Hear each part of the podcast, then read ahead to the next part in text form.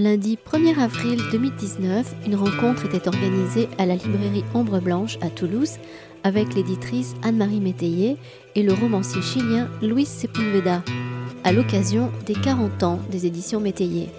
La discussion était animée par Christian Torel.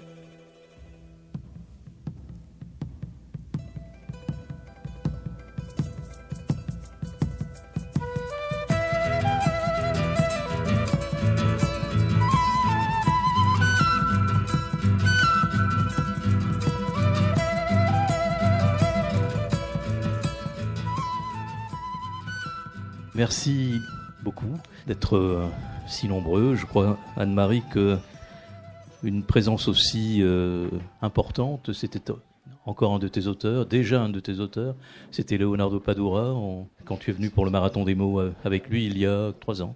Alors, ce sont des bons. Il faut que je resitue cette rencontre qui est dans, on va dire, dans le cadre et en marge, puisque le festival est terminé, mon cher Francis. Voilà, depuis hier soir. Donc, euh, c'est dans le, cadre de Ciné Latino que euh, tu as, euh, Francis, imaginé cette série de rencontres avec Louis Sepulveda et Anne-Marie Métellier. Peut-être tu peux dire un mot de cette édition qui a eu, je crois, beaucoup de succès. Oui, l'édition a eu beaucoup de succès. Et Louis et Poveda, Marie, Métayer ont eu aussi beaucoup de succès, puisque la prochaine fois, on changera de taille des, salles, hein, parce que hier, c'était plein, 50 personnes sont restées dehors. Donc, euh, au prochain voyage, Louis est déjà venu deux ou trois fois au, prochain voyage, on prendra euh, le stade. C'est pas de très bons souvenirs, les stades. Hein, tu m'excuseras. C'est pour ça que je le disais, c'est parce que. On prendra plutôt un, théâtre, on ne sait jamais. théâtre. Merci à tous les spectateurs. Donc, euh, les rencontres 31e euh, euh, Ciné Latino sont terminées hier soir. Beaucoup de succès, beaucoup de bons films. Quelques-uns vont revenir. Quelques-uns restent sur les écrans, puisqu'il y a cinq films en distribution qui passent.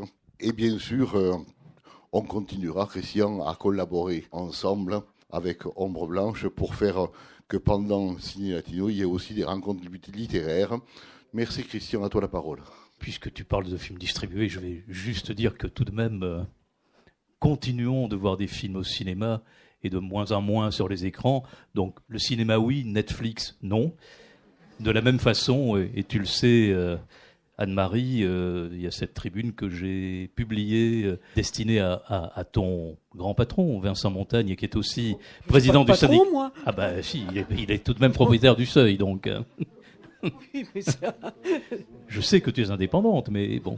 Moi, je maintiens mon indépendance grâce à mon mauvais caractère. Voilà, et ça, c'était encore autre chose. Euh, bah, on aimerait que ce mauvais caractère, tu vois, on, on le voit un peu chez, aussi chez certains de tes confrères éditeurs. On aimerait les, trouver là où on les attend. Et en l'occurrence, là, il s'agissait d'une lettre sur euh, la présence d'Amazon au Salon du Livre. Voilà, chacun, mon cher Francis, ses problèmes.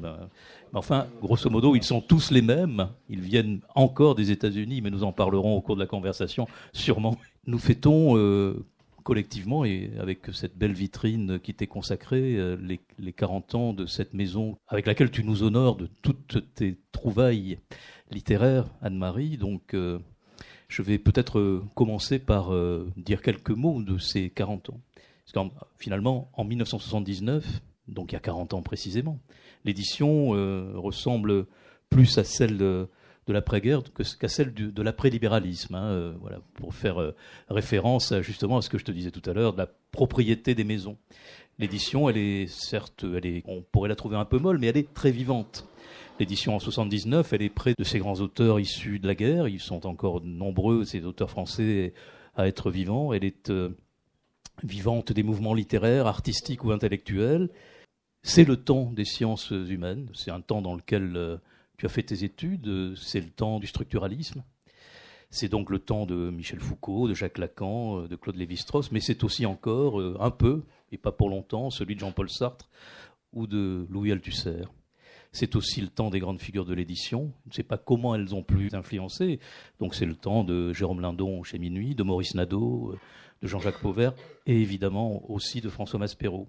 Et puis c'est donc, je disais, c'est aussi le temps un peu de quelques mollesses et peut-être particulièrement dans l'édition française, c'est le temps de, de quelques creux, de quelques trous, de quelques manques, et par exemple en littérature étrangère, ou peut-être même, euh, quand c'est de la littérature étrangère, c'est peut-être aussi le temps où il manque parfois de la qualité dans les traductions, et ça, on verra cette question euh, fortement et largement évoquée, notamment par des universitaires, qui vont travailler à améliorer, à être plus près du texte original. Voilà, et puis c'est un temps 1979 ou un peu avant, un peu après, où vont pousser des, vocations d'éditeurs. Alors, bon, c'est le temps de, où vont être créées les éditions, je ne vais pas toutes les citer parce qu'il y a eu une génération. Il y a eu Phébus, il y a eu Actes Sud, on sait aussi ce que c'est devenu, mais c'est une maison formidable, c'est un groupe. Il y a eu Verdier, il y a eu Le Temps qu'il fait, et puis euh, toi. Donc souvent vers des rivages littéraires d'autres langues, et c'est ce temps, toi, dans lequel tu vas euh, si j'ose dire, pousser ton galet euh, sur la marelle littéraire Qu'est-ce qui t'amène là? Moi, ce qui m'amène là, c'est la rencontre avec euh, Jérôme Lindon. Je travaillais dans le laboratoire de Pierre Bourdieu et il m'a envoyé faire une enquête sur les fonctions de l'éditeur dans le champ intellectuel. Et il m'a demandé, il m'a dit considérez Jérôme Lindon comme votre informateur indigène. Alors j'ai euh, considéré qu'il était mon informateur indigène, c'est-à-dire que je lui ai posé toutes mes questions euh, et il y a répondu. Mais il y a répondu très longuement et avec une façon de parler de ce qu'était le métier d'éditeur qui m'a absolument fasciné. On voyait que cet homme aimait ce qu'il faisait et qu'il se reconnaissait dans ce qu'il faisait. Donc j'ai fait l'enquête et à la fin, j'ai rendu mon nuage de points et je me suis dit mais ça c'est pas la vérité.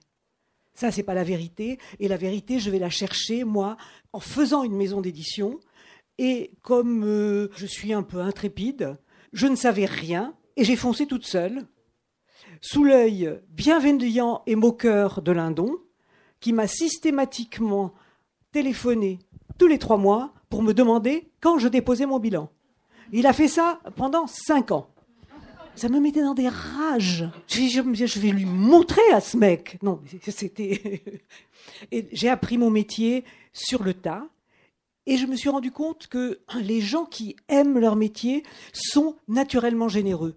Pour euh, la fabrication, c'est le chef de fabrication des éditions Payot qui m'a aidé, qui m'a présenté les imprimeurs, qui m'a dit comment il fallait faire. Les imprimeurs m'ont appris mon métier aussi. Je me rappelle que la photocomposition, il y avait monsieur Martin qui un jour m'a téléphoné et qui m'a dit Madame Métellier, vous tenez à votre orthographe ou je peux vous mettre l'orthographe standard? Alors là, je me suis dit, il y a un truc là, il faut que tu fasses vraiment, vraiment des efforts. Et j'ai beaucoup, beaucoup amélioré mon niveau orthographique. Je dois dire que j'avais une grosse passoire. Maintenant, j'ai un chinois. Très fin.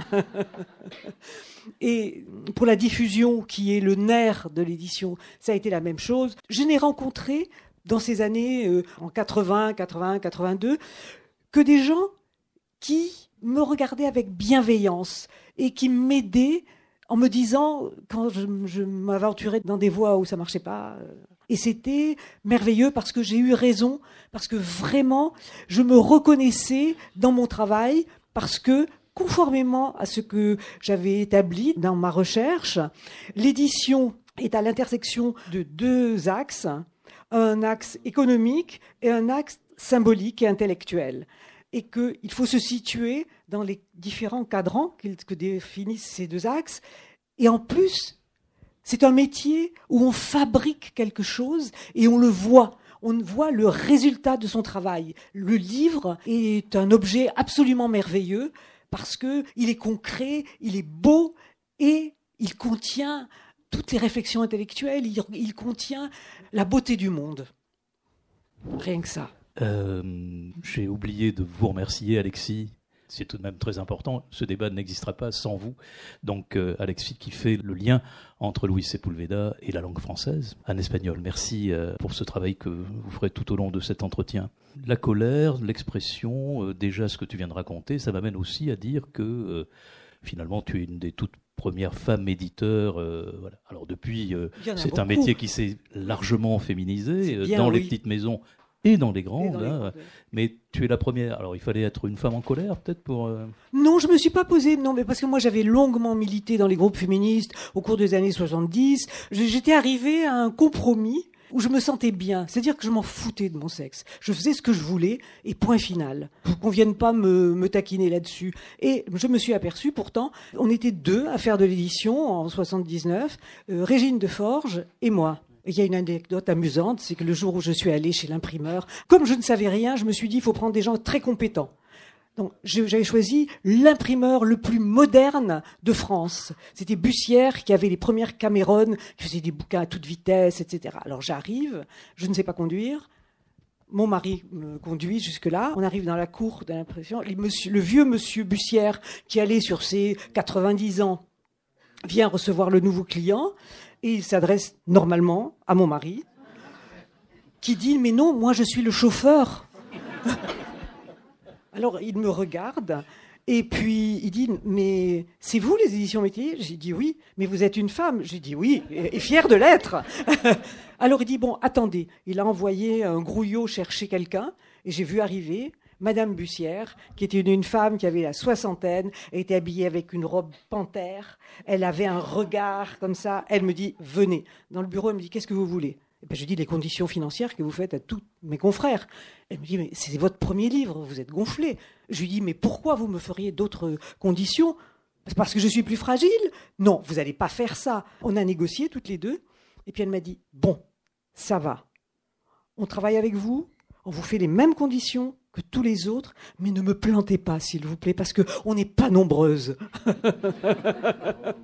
La génération à laquelle tu appartiens, et comme nombre d'entre nous ce soir, mais il y a beaucoup de jeunes, elle baigne dans l'obsession de l'histoire. Elle vit son enfance ou sa jeunesse dans la guerre froide, mais aussi dans la décolonisation progressive de l'Afrique, de l'Asie. La politisation se fait par la guerre d'Algérie, puis par le Vietnam, mais aussi elle se fait par l'espoir du socialisme, et puis il y a l'Espagne et le franquisme, il y a la Grèce et le Portugal et les dictatures, encore en Europe, il y a l'URSS et le stalinisme euh, un peu bégayant, et puis le goulag révélé, bientôt, et puis il y a 1973 et le Chili, puis il y a 1974 et le Portugal, donc des événements euh, de ces années 70 considérables. Comment ce bain et, ces événements vont fonder des convictions professionnelles? Est-ce qu'ils y participent? Est-ce qu'il les fonde Et cette question, je l'adresserai ensuite à, à Louis Sepulveda, qui, euh, lui, est au, cœur de l'action et au cœur aussi de la tragédie à Santiago. Et est-ce que, d'une certaine façon, cette question-là qui est vue ici, de ce côté-ci, d'une Europe qui se pose beaucoup de questions, mais qui euh, est relativement protégée et dans la paix, est-ce que cette question à Santiago, a une, elle a une valeur? Et laquelle? Bon, moi, j'ai vu arriver les réfugiés chiliens, j'ai vu arriver les Argentins, j'ai vu arriver les exilés euh, brésiliens et euh, j'ai participé à tous les mouvements de solidarité. Euh, on a activement travaillé et, ça m'a permis de connaître mieux ces sociétés et ces littératures et c'est resté pour moi et en particulier ça m'a permis d'appréhender une façon d'être au monde qui est très particulier chez les latino-américains. Et une façon d'être à l'autre et une, j'allais dire une cordialité, c'est pas ça. Une humanité différente de la manière française qui est quand même euh, beaucoup plus euh, rigide et qui donne moins de tendresse dans les rapports. Et c'est à ce moment-là que l'amitié est devenue pour moi quelque chose de, de structurant dans ma vie, absolument structurant je crois que j'ai décidé que j'allais faire de ma maison euh, au fur et à mesure que j'ai découvert, d'abord, j'ai commencé par faire des sciences humaines. Les sciences humaines ont connu une chute des ventes absolument hallucinante dès les, débuts des années 80. Euh, économiquement, ça n'était pas euh, viable. Donc, je me suis orientée vers des textes du domaine public au Brésil, parce que euh, le Brésil était très important pour moi. Et donc j'ai publié Machado de Assis. Ce qui m'a permis de faire mes gammes comme éditeur. J'ai appris à fabriquer un livre. Et puis, en 84, sont arrivés des auteurs qui parlaient de la décolonisation. Je suis pied noir. J'aurais aimé entendre parler de la décolonisation de l'Algérie comme les Portugais de ces années-là ont parlé de la décolonisation de l'Afrique euh, lusophone. J'ai publié Lobo Antunes, Lydia George et Saramago. Et ça, ça a été extrêmement important pour moi. C'était un moment particulier de la littérature du Portugal. Ils parlaient autrement, ils employaient d'autres façons de raconter que leurs prédécesseurs. Je connaissais bien les littératures euh, portugaises pour avoir été lectrice chez Gallimard pendant euh, 7 ou 8 ans, pendant que je faisais, mes études. Et on entendait des bruits comme ça chez les intellectuels français, disant qu'il n'y avait plus de littérature euh, latino-américaine. Et c'était une chose que je ne pouvais pas accepter.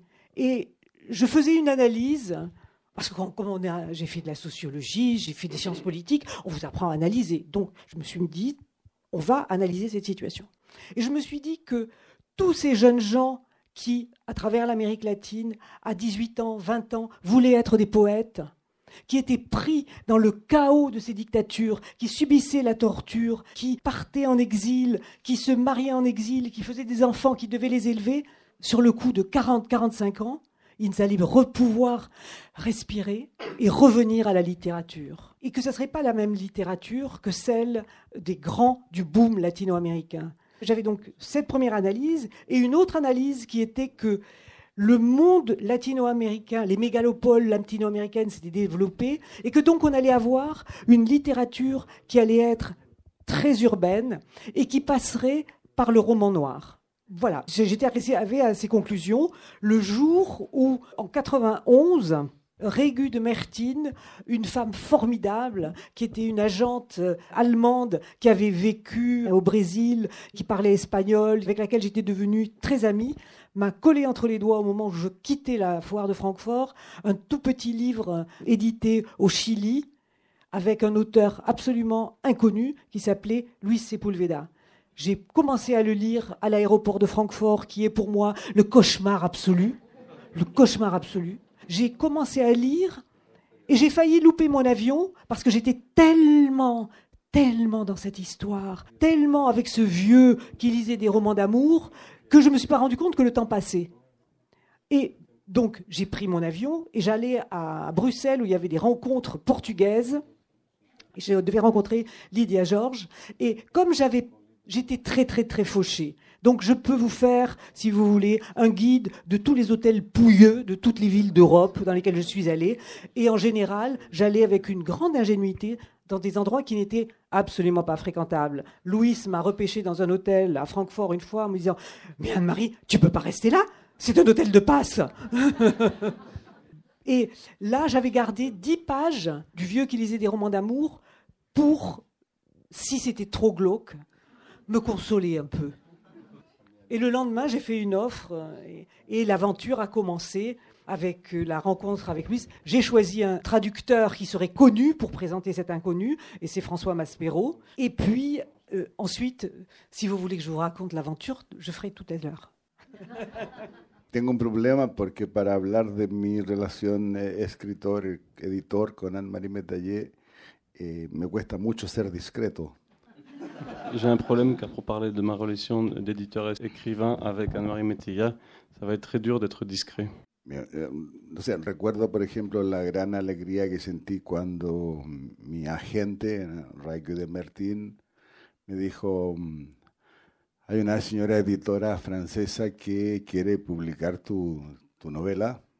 Je me souviens de l'immense bonheur quand mon agente allemande donc m'avait dit ah oui il y a une éditrice française qui veut te publier mais moi j'y croyais pas du tout je me suis dit bon ça c'est des, des, offres qu'on te fait comme ça mais bon, bon allez on va y aller et yo aunque es verdad que he tenido una vida bastante movida bastante accidentada sin embargo siempre me he tomado la vida con, con una cierta calma porque eh, porque soy un hombre del sur. C'est vrai que ma vie a été euh, très accidentée, avec beaucoup d'aventures. Et là, je me suis dit, bon, je vais prendre les choses avec euh, tranquillité. C'est vrai que je suis un homme du Sud, j'ai affronté les choses avec calme, et en plus, je n'avais écrit de toute façon que trois livres, trois recueils de, de nouvelles. Et donc, voilà, je, je, me suis dit, on va essayer. Pero las cosas con esa editora francesa empezaron a tomar un cariz de realidad Mais là, je, je, devais vraiment me raccrocher de façon, d'une certaine façon à la réalité. Alors j'ai commencé à avoir des nuits d'insomnie en pensant, mais comment elle est cette éditrice? À quoi elle ressemble? Y, seguramente influenciado por las 50 novelas de Georges Simenon que había leído, empecé a hacerme una imagen de esa editora francesa como una señora cercana a los 90 años, con una cabellera color violeta, unos lentes así como de culo de botella, en un despacho lleno de flores de esas flores que se ponen en los cementerios y que se, ya, que se llaman crisantemos. Je ne vais pas arriver à faire la même belle description, mais comme j'avais lu énormément de romans de Georges Simenon, je me suis mis à imaginer euh, cette éditrice comme, euh, comme une, une femme déjà très âgée, de 4, plus de 90 ans, avec euh, les cheveux teints en violet et aussi avec des, des, lunettes en cul de bouteille, ça se dit, oui aussi, et avec aussi des, des fleurs, une couronne de fleurs. avec sur le bureau plein de chrysanthèmes. E imaginaba que tenía un amplio, una amplia oficina con, seguramente con vista a la, al Arc de Triomphe o a la Torre Eiffel, eh, que cuando yo fuera a visitarla me iba a iniciar en los secretos del champán. Donc cette éditrice avait inévitablement un grand bureau avec une vue évidemment sur l'Arc de Triomphe. Elle allait m'initier à tous les secrets de l'édition. Et je suis sûr, j'étais certain, j'étais persuadé qu'elle avait sur son bureau une, une photo de Hemingway que personne ne connaissait et qu'elle allait me raconter une histoire euh, torride avec euh, Ernest Hemingway. Et finalement se dio el encuentro y el encuentro no fue en, ese, en esa oficina ideal El encuentro fue en la, en la gare de Montparnasse. Yo no sé, porque ella nunca me lo ha dicho, si al verme sufrió una gran decepción. Donc euh, cette rencontre n'a jamais eu lieu dans ce bureau idéal, mais euh, sur un quai de la gare Montparnasse.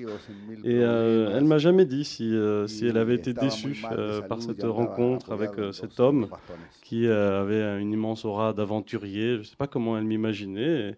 Et, et, moi, je suis arrivé, j'étais malade, j'étais sur deux béquilles. En, en, en, una historia conté que, eh, que seguramente Anne-Marie esperaba encontrar a Indiana Jones ¿no? y, y, llegaba alguien muy diferente a Indiana Jones. Pero yo tuve una agradable, una agradable sorpresa. Donc je sais pas, je sais pas si elle était déçue de ne pas voir un, un, Indiana Jones quand je suis arrivé. J'étais pas Indiana Jones, mais en revanche moi j'ai eu la chance de ne pas apercevoir euh, cette femme de plus de 90 ans, mais mais une femme immensément belle, qui en plus m'attendait vêtue avec une veste en cuir. Vous savez, ces vestes qui sont fabriquées pour résister aux matraques des CRS.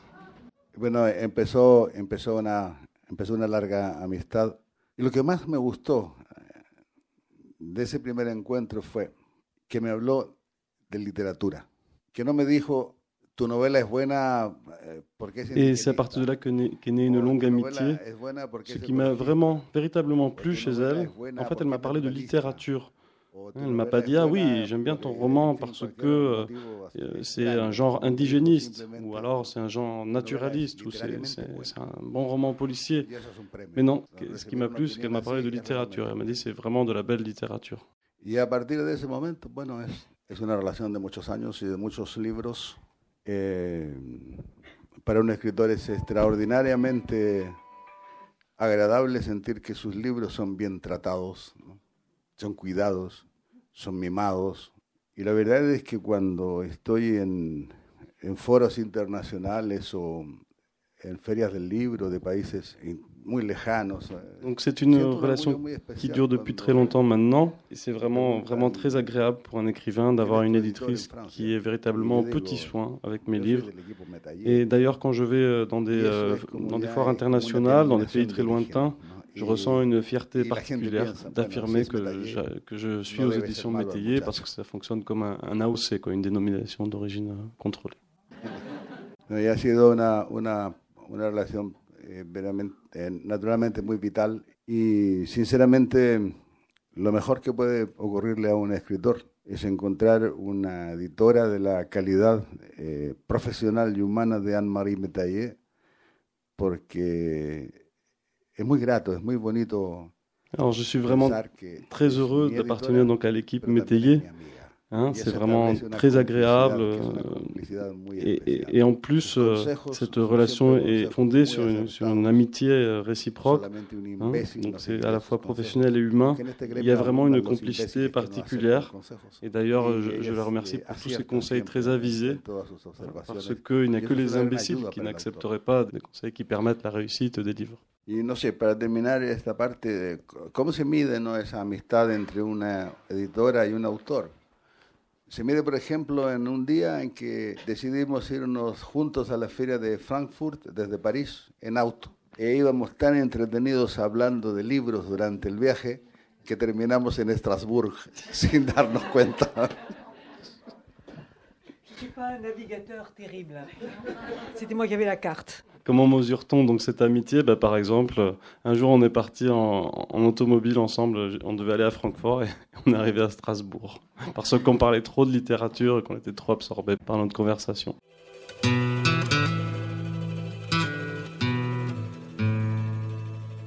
L'éditrice Anne-Marie Métayer et le romancier Luis Sepulveda en discussion avec Christian Torel le 1er avril dernier à la librairie Ombre Blanche.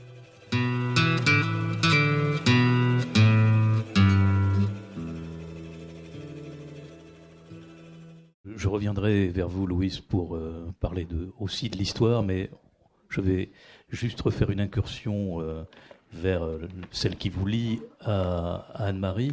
D'abord, peut-être en, donnant un ou deux souvenirs plus personnel, puisqu'en fait, je crois qu'on a fait une de tes toutes premières vitrines, si ce n'est peut-être la première, puisqu'il faut quand même dire que tu as des racines euh, toulousaines.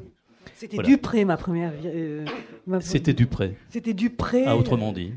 Oui, il m'avait tellement engueulé là, quand je lui avais apporté le livre. Mon premier livre, c'est un, un, livre euh, qui a été écrit en 1556 et c'était un best-seller. C'est Hans Staden, nu, féroce et anthropophage. C'est l'histoire d'un homme qui passe neuf mois à négocier de ne pas être mangé par une euh, tribu anthropophage dans la baie de Rio. Et très contente, je vais voir Dupré, qui était le libraire. Il le prend, il le pose sur la table, il dit Encore du papier blanc sali. Oh J'ai fait bonne figure parce que je sais me contrôler, mais je suis reparti en me disant Je pleurais de rage. Et quand je suis arrivé à la maison, il a appelé, il m'a dit, je, vous présente mes excuses, je suis un crétin, je vous fais une vitrine. C'est un beau livre. voilà, et tu es venu euh, à, Toulouse avec effectivement Nu Féroce Anthropophage, avec Orisha oui, de Orisha, pardon. Euh, Orisha, oui. Euh, Orisha. qui était un. De Pierre Verger. Voilà, qui était aussi un, beau livre avec des, avec des photos. Et puis tu es venu avec euh, quelques éléments de vitrine que tu avais ramenés du Brésil, des plumes, des lances, un arc, voilà. Et, et, on a fait tout ça. Bon, voilà, ça c'est le premier souvenir. Un autre qui te lie à Louis Sepulveda, c'est pour les 20 ans de la maison où là tu n'as pas hésité à faire un voyage collectif en minibus avec euh, six ou sept de tes auteurs, dont Louis Sepulveda, voilà, pour, pour ses 20 ans, et vous avez fait un tour de France. Non, on a organisé pour les 20 ans deux tours de France, le sud et le nord. C'est une idée de Louis, parce qu'il m'avait dit, moi je suis célèbre maintenant, donc il faut présenter ceux qui ne sont pas connus. Alors, on va partir tous ensemble, et euh, je présenterai les inconnus. Et j'ai trouvé que c'était une idée géniale. Alors, on a parlé avec les libraires. Alors, on a fait euh, Montpellier, Perpignan, Toulouse, Pau et Bordeaux. Et je les traduisais tous.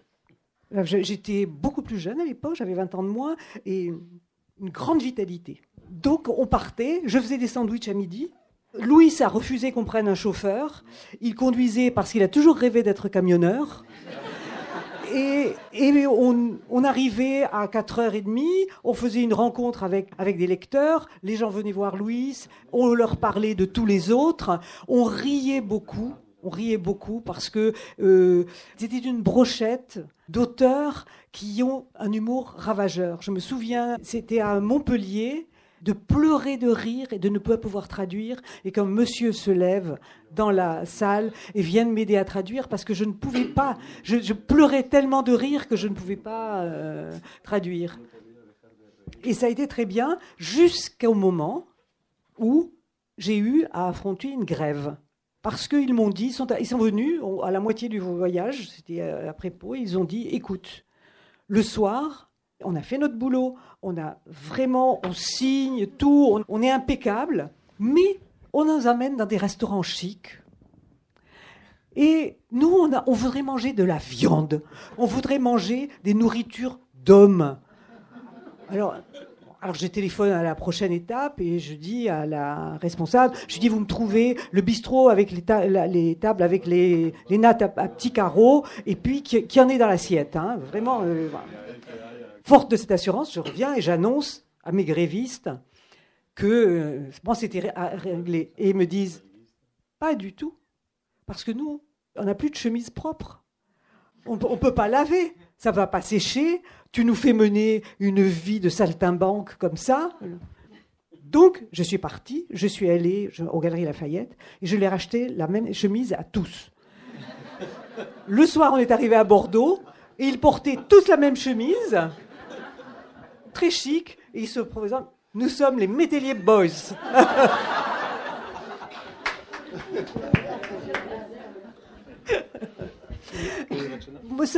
ceci me permet de vous, de vous dire que j'ai euh, décidé de construire un catalogue. C'est-à-dire de construire un catalogue avec des livres qui ont des orientations humaines et politiques qui sont importantes pour moi.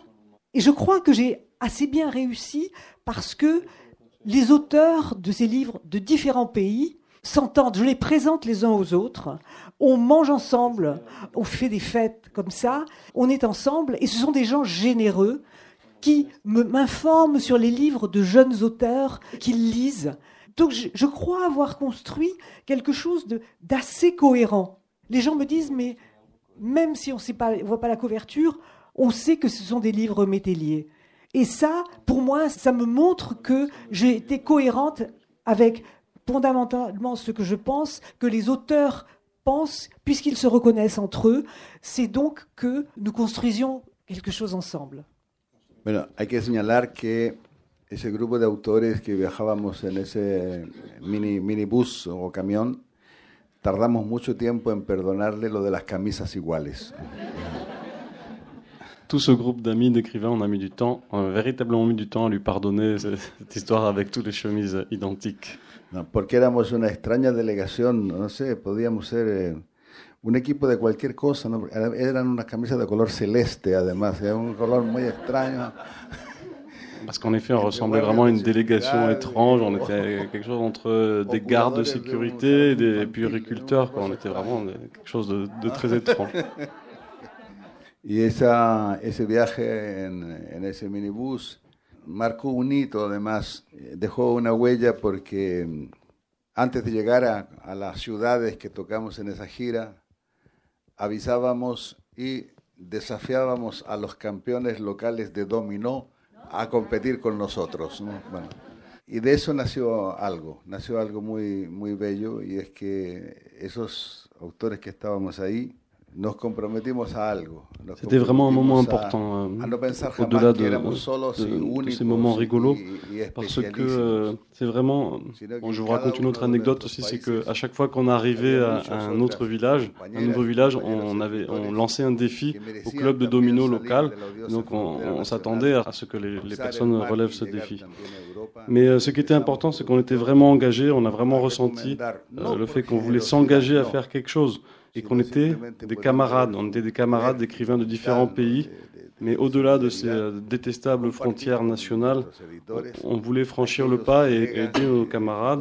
On voulait franchir l'océan, mais non pas par générosité, c'était par solidarité. C'était par solidarité envers euh, les personnes qui, avaient aussi le droit d'être diffusées autre part.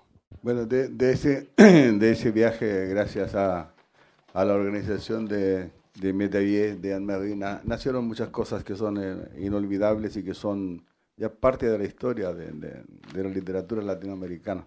Incluso existieron algunas confusiones adorables que aún permanecen en el recuerdo de mucha gente. Por ejemplo, cuando llegamos a, Bordeaux, eh, la organización del encuentro había organizado un tema Y el tema era muy interesante, muy inspirado en un gran escritor brasileiro, Guimarães Rosa. El tema era narración Ce voyage a donné naissance évidemment à, beaucoup de choses importantes dans la littérature latino-américaine, mais également à certaines confusions. Par exemple, un jour on est arrivé à Bordeaux et l'organisation avait un thème. Ce thème était inspiré de, de l'écrivain brésilien Guimarães Rosa, Hein, c'était récit et résistance. Et quand on est arrivé, on a dit Ah ben non, c'est une erreur, euh, c'était pas le thème qu'on nous a donné nous, dans, notre petite fiche. Nous, on avait euh, dit c'est pas narration et résistance, c'est natation et résistance. Finalement, en plus, ce thème a, donné lieu à certains, certains récits. Alors, puisque vous me tendez la perche, Louis, euh, je, je vais vous mettre un thème entre les mains et c'est le titre de, de votre dernier livre publié en 1992, euh, un membre de, on va dire de la, de la grande entreprise libérale riganienne, euh, Francis Fukuyama, a publié euh, un livre qui s'appelle La fin de l'histoire. Après la chute des murs, des murs. Ce livre voulait probablement ouvrir une, une éternité pour le modèle néolibéral américain et nous installer tous dans un présent incessant. Vous avez donc, vous, intitulé aussi votre livre La fin de l'histoire j'imagine bien que euh, ça ne peut pas ne pas avoir de rapport. Y aurait-il là un goût de la vengeance? No, no hay ninguna coincidencia con la, con la afirmación y el libro de Fukuyama eh, sosteniendo el fin, el fin de la historia. Eh, mi libro se titula así porque, porque hay una galería de personajes que necesitan realmente terminar con una parte de su historia. Évidemment, ce n'est pas une coïncidence, même si dans le livre, il ne s'agit pas de ça, il s'agit d'une galerie de personnages qui ont envie de terminer certains, certains problèmes de leur propre histoire, de donner une fin à certains thèmes de leur histoire personnelle. Il y a tout de même cette histoire du Chili et aussi cette histoire de la guerre froide dont je parlais tout à l'heure, histoire dans lesquelles baignent vos héros, qui, effectivement, on voudrait bien en finir, mais est-ce que vraiment elle ne nous colle pas tout le temps euh, Elle ne nous colle pas tout le temps cette histoire-là? Sí, no, ciertamente, ciertamente. La, la historia es un, es un paseo por el siglo XX. Está la, está la Révolution russe, está la série des révolutions latino Non, évidemment, il s'agit d'une promenade euh, tout au long du XXe siècle. On parle des, des grandes révolutions, la révolution russe, les révolutions en Amérique latine, évidemment. Et on passe euh, aux contre-révolutions, hein, les dictatures notamment, mais également euh, les, ce que j'appelle les post-dictatures. Y ya hay una, los personajes participantes, son muchos de los, de los personajes participantes en esta, en esta novela, eh, son algunos que necesitan dramáticamente terminar con esa historia detenida, que los dejó detenidos. Effectivement, Euh, ces, personnages ressentent vraiment un besoin dramatique, le besoin dramatique d'en finir avec, ces histoires. Et parfois, ils ont vraiment été euh, collés, ils ont été euh, projetés, par exemple, et un des personnages, l'histoire de la chute du mur de Berlin, l'a projeté dans des sortes de limbes dont il ne peut pas sortir. Et a mí me interesaba particularmente, además del personaje central, que es mi, que es una, una, especie de personaje amigo porque tiene mucho de mí, me interesaba no contar también la historia de esos mujeres y hombres que lo, que lo acompañan en esta, Évidemment, il y, a le, il y, a un personnage ami, hein, un personnage qui a, qui a beaucoup de moi-même, mais je voulais aussi parler des hommes et des femmes qui, qui l'accompagnent, hein, et notamment euh, qui ont souffert de, de des résidus de la guerre froide, et, et par exemple les, des amis qui, qui, étaient en train d'étudier, qui étaient en train de travailler euh, en, en, URSS, et qui euh, du jour au lendemain bah, se sont retrouvés euh, sans rien, sans, sans aucun endroit où ils pourraient retourner non plus, sans aucune cause. Una vez en, un encuentro literario en un salón del libro, que es el Salón del Libro de Torino en Italia, tuve la ocasión de conocer a un personaje, a una persona muy especial. Era un ex cosmonauta soviético que cuando se decretó el fin de la Unión Soviética, él estaba arriba, dando vueltas a la Tierra. Y su país había desaparecido no tenía dónde volver. Y me contó que la información que recibían, que era muy poca, y de pronto esa información le dijo, ya no eres ciudadano de la Unión Soviética, ahora eres ciudadano Un jour, j'ai rencontré au, Salon du Livre de Turin un personnage vraiment, vraiment spécial. Il s'agissait d'un ex-astronaute de l'URSS. Et quand le mur était tombé, quand l'URSS était tombé, bah, lui, il se trouvait euh, dans l'espace.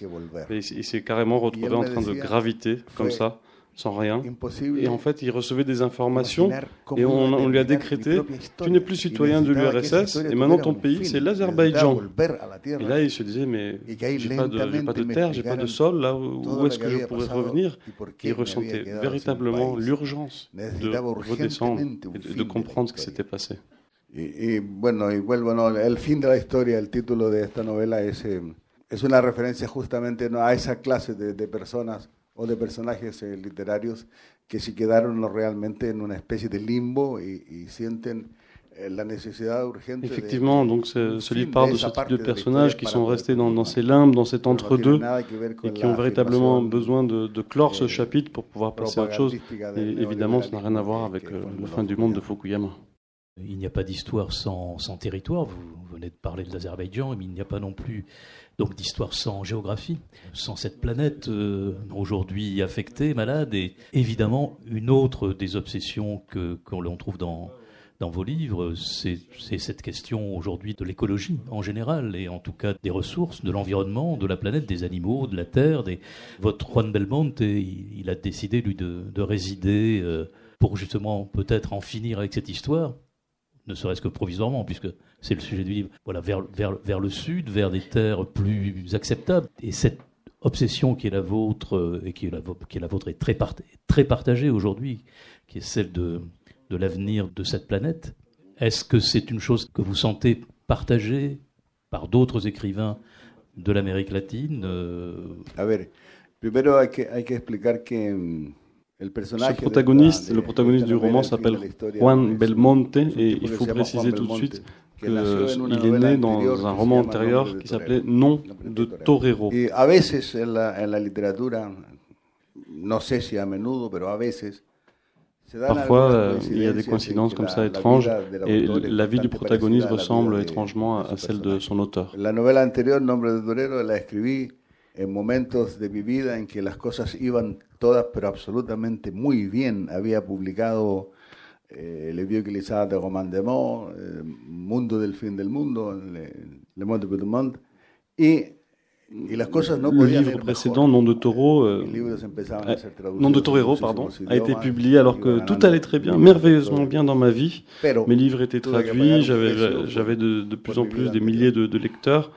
Et un precio J'ai dû payer un prix pour ma vie antérieure. A veces las consecuencias de la cárcel se pagan muchos años después. ¿No? En mi caso era el vacilo el, el, el, de la tuberculosis. Eh, Parfois on vit les conséquences de l'emprisonnement bien des années après. Et moi, j'étais encore infecté de la tuberculose dans la colonne vertébrale et euh, j'ai perdu euh, l'usage de, de mes jambes. Pero estaba escribiendo una novela eh, con un personaje que se llamaba Belmonte. Eh, le pregunté a mi médico si la enfermedad era grave y me dijo, sí. Le insistí, Donc je suis allé voir le médecin, je lui ai demandé, docteur, c'est grave Oui. Mais, mais ça veut dire euh, c'est très grave Oui. Et de combien de temps est-ce que je dispose? Entre six mois et un an. Et donc là, j'ai vraiment, euh, j'ai vraiment ressenti une injustice profonde, alors que j'étais en train de jouir de cette nouvelle reconnaissance. J'étais affecté de cette maladie. El, personaje estaba a medio perfilar, necesitaba completar, necesitaba construirlo políticamente, sociológicamente, socialmente. Quería un personaje fuerte, Y claro, y sentí que no tenía tiempo. Ce personnage était à moitié construit. Et il fallait que je lui rajoute tout son background politique, tout, le rendre vraiment crédible au niveau de son engagement social. Et, et, et donc j'ai décidé, euh, finalement, ça n'est pas en urgence, d'y mettre ma, ma, propre biographie. Et ce personnage est devenu maître de, de mon passé. Et finalement, c'est ce qui l'a rendu euh, convaincant, vraisemblable.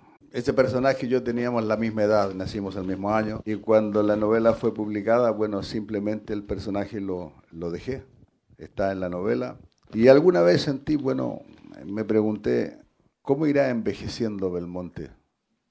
Igual que yo.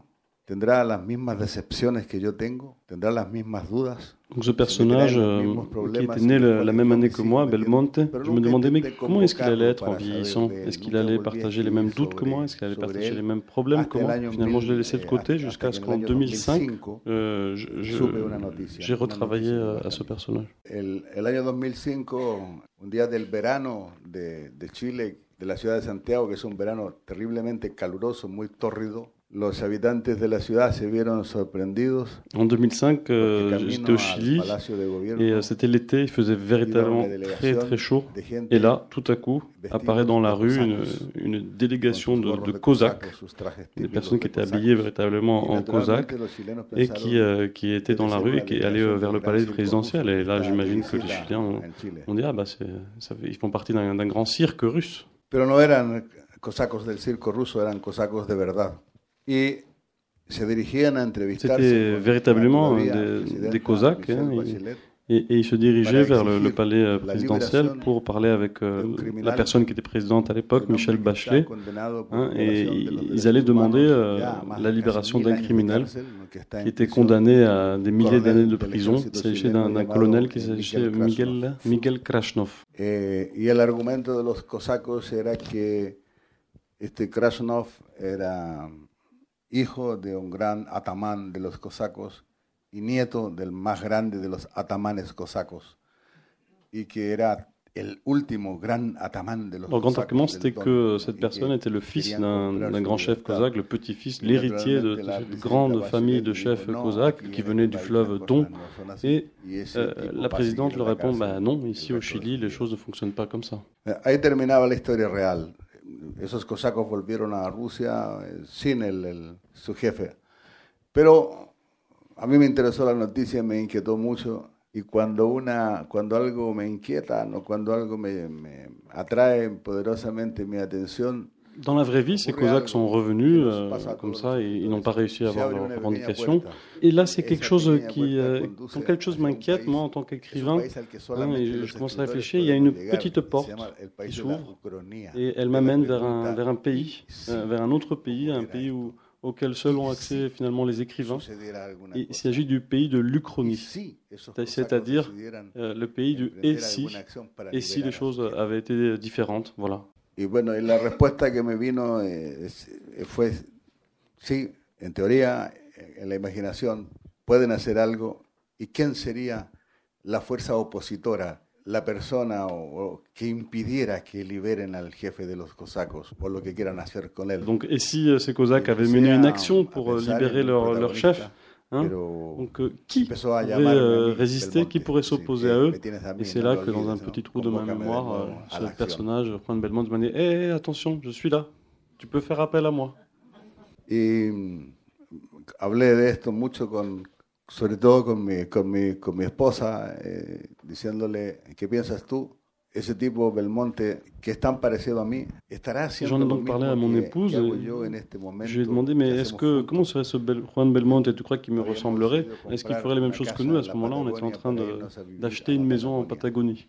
Empecé a, a, tirar las primeras líneas de la novela, más o menos a, a prever la historia como iba, pero no sabía dónde encontrar a mi personaje. ¿no? Y yo tengo un problema que j'ai commencé à, avoir le brouillon de, ce qu'allait être mon livre. J'étais en train de tracer le plan. Le problème, c'est que mon écriture est très visuelle. Moi, je vois ce que j'écris. En ce sens, je suis d'une certaine façon fils du cinéma. Y me costaba encontrar a Belmonte para poder convocarlo a que participara en esta historia. Pensé, tal vez alguna vez tuvo una idea parecida a la mía. Alguna vez se me ocurrió que no sería mal vivir cerca de la frontera entre Suecia y Finlandia porque me gusta el frío. Et donc je me suis demandé, mais où est-ce qu'irait Juan Belmonte et, et, je me disais, ah, peut-être un endroit entre la Suède et la Finlande, oui, ce serait peut-être bien. Ou alors euh, vraiment une île très lointaine où, où, il ne fait vraiment pas chaud.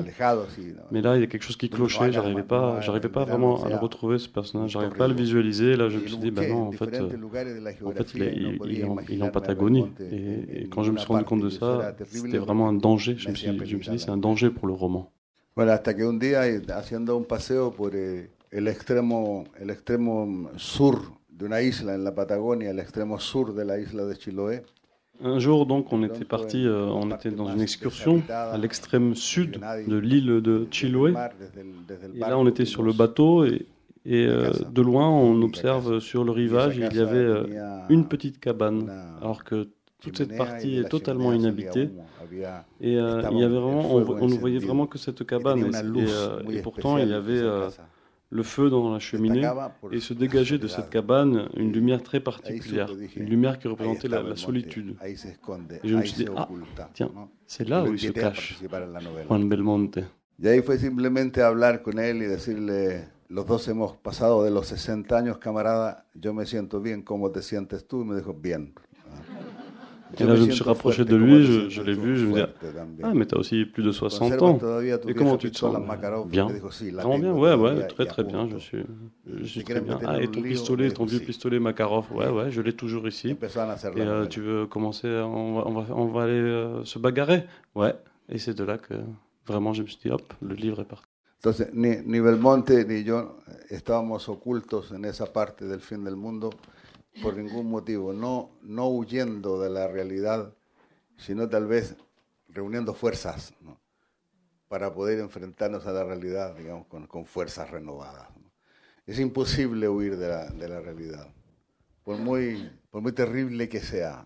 Mais si on habitait là-bas, dans, dans, les confins du monde, ce n'était pas en raison d'une fuite, on n'était pas en train de fuir, mais on allait là-bas pour regagner des forces pour ensuite affronter la réalité.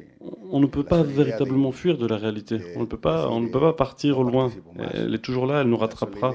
On, ne peut pas dire je, non, non, je ne participe pas. On ne peut pas dire je me rends. Non, euh, ce que je ressens, c'est vraiment une, manifestation d'indignation. Là, si on arrête de, résister, de dire on ne va pas affronter la réalité, et on, se rend, bah, c'est vraiment un manque de respect pour la vie. C'est pour ça que je continuerai à résister.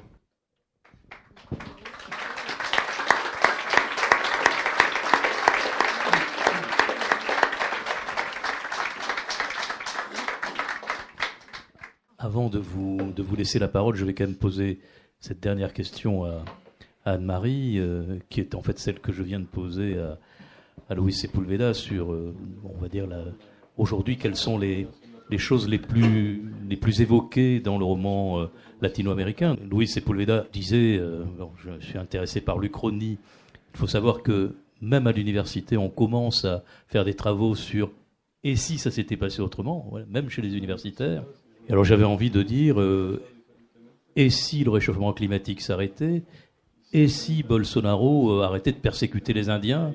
Voilà, mais donc tout ça, malheureusement, c'est aussi une réalité. Est-ce que toi, tu as le sentiment que ce sont des choses qui... Euh, que l'histoire et aussi la question de l'environnement, la question écologique, sont des choses qui viennent nourrir le roman sud-américain, plus particulièrement, ou finalement, ça ne nourrit pas plus le, le sud-américain que l'européen ou le ou l'islandais, pardon, puisque tu es aussi. Euh, oui, c'est euh, comment dire la réaction la plus rapide à ce qui se passe actuellement. Euh, on la voit vraiment dans le roman noir. Ça, ça, les auteurs de romans noirs le font très vite. Par contre, pour les auteurs qui restent dans la littérature classique, il faudra attendre encore un peu, parce que je crois qu'il y a un temps d'élaboration plus long pour les auteurs qui ne sont pas tellement dans la littérature narrative. Je publie des, des auteurs qui nous racontent le monde. C'est ça qui m'intéresse. Quelles que soient les langues, quelles que soient les origines, je veux montrer la diversité des imaginaires et des façons d'aborder les problèmes. Je veux ouvrir mon catalogue aux Allemands, mais ils sont un peu particuliers, mes Allemands. C'est parce qu'ils ont été soit élevés à l'Est, passés à l'Ouest. J'aime bien les gens, les, les, littératures qui sont dans l'inconfort ou alors qui sont émigrés. Nous publions Cherko Fata, qui est un émigré kurde qui vit en Allemagne. Cet automne, on va publier un livre absolument extraordinaire d'un auteur qui s'appelle Bakhtiar Ali, qui est un kurde, qui n'a jamais été traduit en France. C'est étonnant, étonnant. Vous avez toute l'histoire du Moyen-Orient moderne qui est là, avec une écriture incroyablement littéraire. Et je veux publier des Islandais, par exemple, avec des gens comme le, jeune Erikur Nordal, Ilska, le mal. Si vous vous interrogez sur ce que nous sommes en train de vivre avec les populismes, vous devez le regarder. Il est extraordinaire. Et on en discutait avec, Luis, qui vient de le lire dans la traduction espagnole. Ce garçon qui a 40 ans nous dit des choses que jamais personne nous avait dit. L'analyse du populisme il fait est incroyable. Donc les, auteurs réagissent, la littérature réagit, et peut-être les jeunes réagissent plus vite, si je prends l'exemple de, de Nordal. Parce qu'il y a aussi des tendances, par exemple sur l'Amérique latine, à avoir des jeunes auteurs qui sont, comme en France, obsédés par leurs problèmes de couple et par les problèmes avec la paternité. Moi, je dois vous dire que ça m'ennuie, ça. Je ne publie pas ce genre de livre. Je trouve que le le monde est trop grand pour euh, s'intéresser à ce qui est votre quotidien. Ça, ça me casse les pieds. Je publie des, Italiens qui nous racontent comment marche la corruption en Italie, comment a été la lutte anti-mafia. Et je dois dire, parmi les latino-américains, j'ai publié un livre qui s'appelle La double vie de Jésus de Enrique Serna, qui est le livre le plus extraordinaire sur la corruption que l'on ait écrit. Je dois avouer que l'autre jour, j'étais devant ma bibliothèque et je me suis dit, mais qu'est-ce que tu as fait? Tu as fait une encyclopédie du monde occidental de la corruption. Dans toutes les collections, vous pouvez trouver les modes de corruption qui existent dans le pays, je vous parle. Je veux publier des livres qui nous donnent à lire le, monde et surtout à le penser autrement que toutes les... je publie des auteurs de tous les pays, sauf d'Amérique du Nord je ne peux pas. Je ne peux pas, je suis une vieille militante anti-impérialiste.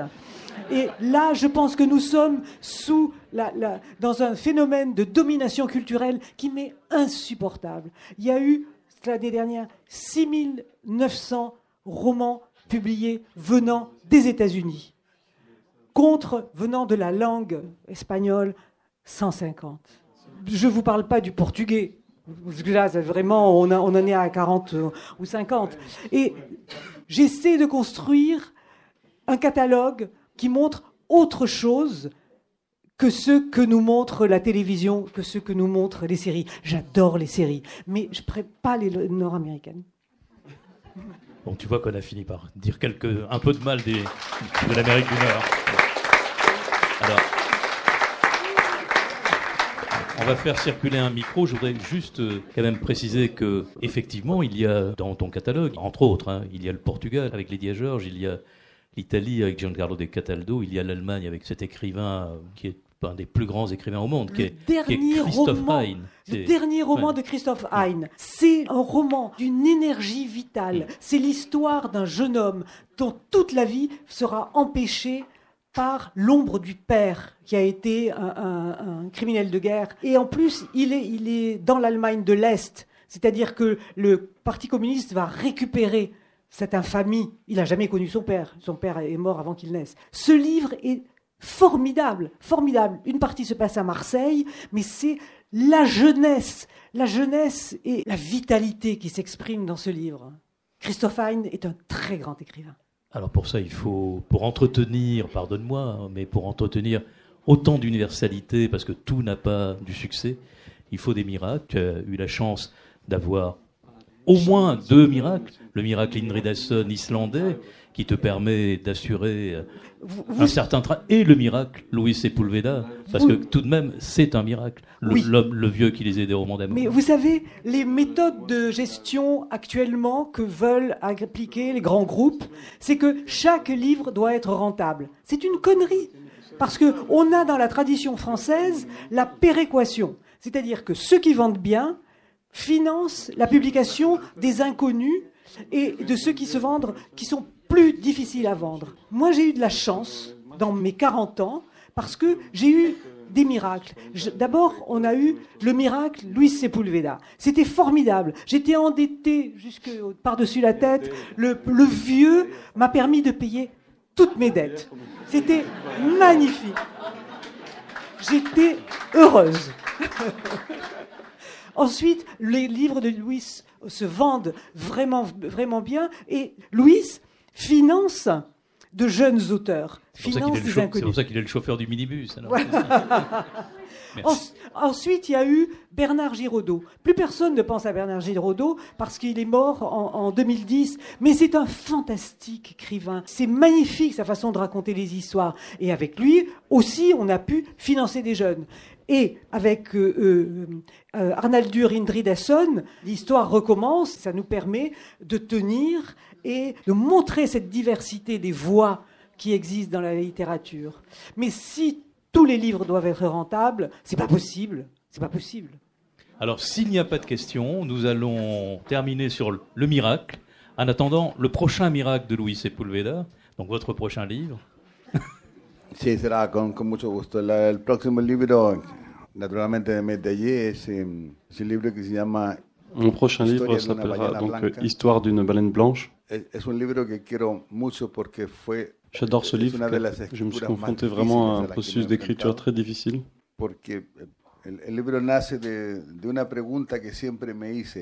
Donc, le roman naît d'une idée euh, précise. Et, euh, j'ai tout et voir voilà comment est-ce qu'elle perçoit le jour, par exemple, ou la nuit. Y fue muy difícil la escritura porque luego de naturalmente de eh, hacer acopio de todo mi conocimiento, algo sé de las ballenas. Évidemment, j'avais quelques connaissances sur les baleines et j'ai fait quelques recherches, mais, euh, mais bon, finalement, j'ai eu la sensation d'arriver vraiment au bout de, de, ce que je pouvais dire et que c'était pas encore ça. Quoi. Et hasta que finalement descubrí de que la única manera como la historia me funcionaba era haciendo que donc la seule forme que j'ai trouvée pour raconter cette histoire, c'est de donner la parole à la baleine. C'est elle qui est devenue la narratrice et j'ai dû donc inventer une sorte de grammaire balénienne. Et bueno, y es una historia que, que sentimentalmente la, Donc je ressens vraiment une, un, un attachement très profond à, à ce roman. J'espère que les lecteurs et lectrices français donc, euh, ressentiront le, les mêmes émotions pour ce livre. Merci. À ce soir En octobre, voilà. Merci.